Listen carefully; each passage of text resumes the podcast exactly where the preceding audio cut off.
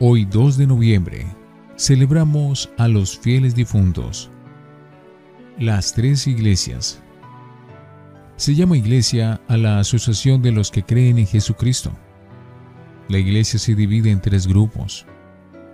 Iglesia triunfante, los que ya se salvaron y están en el cielo.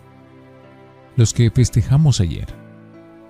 Iglesia militante, los que estamos en la tierra luchando por hacer el bien y evitar el mal e iglesia sufriente, los que están en el purgatorio, purificándose de sus pecados, de las manchas que afectan su alma. Lo que dice el nuevo catecismo acerca del purgatorio. El Catecismo de la Iglesia Católica, publicado por el Papa Juan Pablo II en 1992, es un texto de máxima autoridad para todos los católicos del mundo y dice cinco cosas acerca del purgatorio. Primero, los que mueren en gracia y amistad de Dios, pero no perfectamente purificados, sufren después de su muerte una purificación para obtener la completa hermosura de su alma. Numeral 1030. Segundo, la iglesia llama purgatorio a esa purificación y ha hablado de ella en el concilio de Florencia y en el concilio de Trento. La iglesia para hablar de que será como un fuego purificador se basa en aquella frase de San Pablo que dice, la obra de cada uno quedará al descubierto. El día en que pasen por fuego, las obras que cada cual ha hecho se probarán en el fuego. Primera de Corintios 3:14. Tercero, la práctica de orar por los difuntos es sumamente antigua. El libro segundo de los Macabeos en la Sagrada Biblia dice, mandó Judas Macabeo ofrecer sacrificios por los muertos para que quedaran libres de sus pecados. Segunda de Macabeos 12:46. Cuarto. La iglesia desde los primeros siglos ha tenido la costumbre de orar por los difuntos.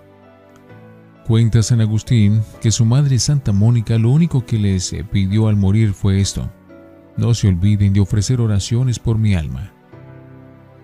Quinto, San Gregorio Magno afirma, si Jesucristo dijo que hay almas que no serán perdonadas, ni en este mundo ni en el otro, es señal de que hay faltas que sí son perdonadas en el otro mundo para que Dios perdone a los difuntos las faltas veniales que tenían sin perdonar en el momento de su muerte.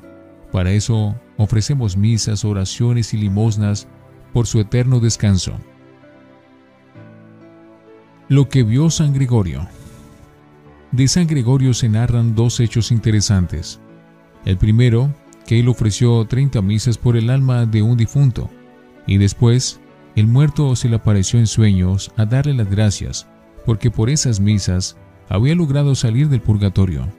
Y el segundo, que un día, estando celebrando la misa, elevó San Gregorio la Santa Hostia y se quedó con ella en lo alto por mucho tiempo. Sus ayudantes le preguntaron después por qué se había quedado tanto tiempo con la hostia elevada en sus manos. Y les respondió, es que vi que mientras ofrecía la Santa Hostia a Dios, descansamos en las benditas almas del purgatorio. Desde tiempos de San Gregorio, año 600, se ha popularizado mucho en la Iglesia Católica la costumbre de ofrecer misas por el descanso de las benditas almas. La respuesta de San Agustín. A este gran santo le preguntó uno, ¿cuánto rezarán eh, por mí cuando yo me haya muerto? Y él respondió, eso depende de cuánto rezas tú por los difuntos, porque el Evangelio dice que la medida que cada uno emplea para dar a los demás, esa medida se empleará para darle a él.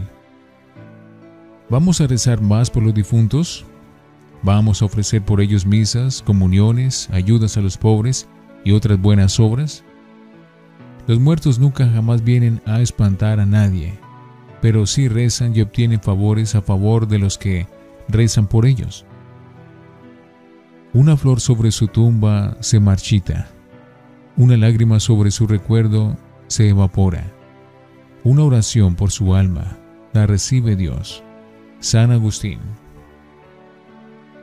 Cada uno se presentará ante el tribunal de Dios para darle cuenta de lo que ha hecho, de lo bueno y de lo malo. Romanos 14, 10, 12. Palabra de Dios. Te alabamos, Señor.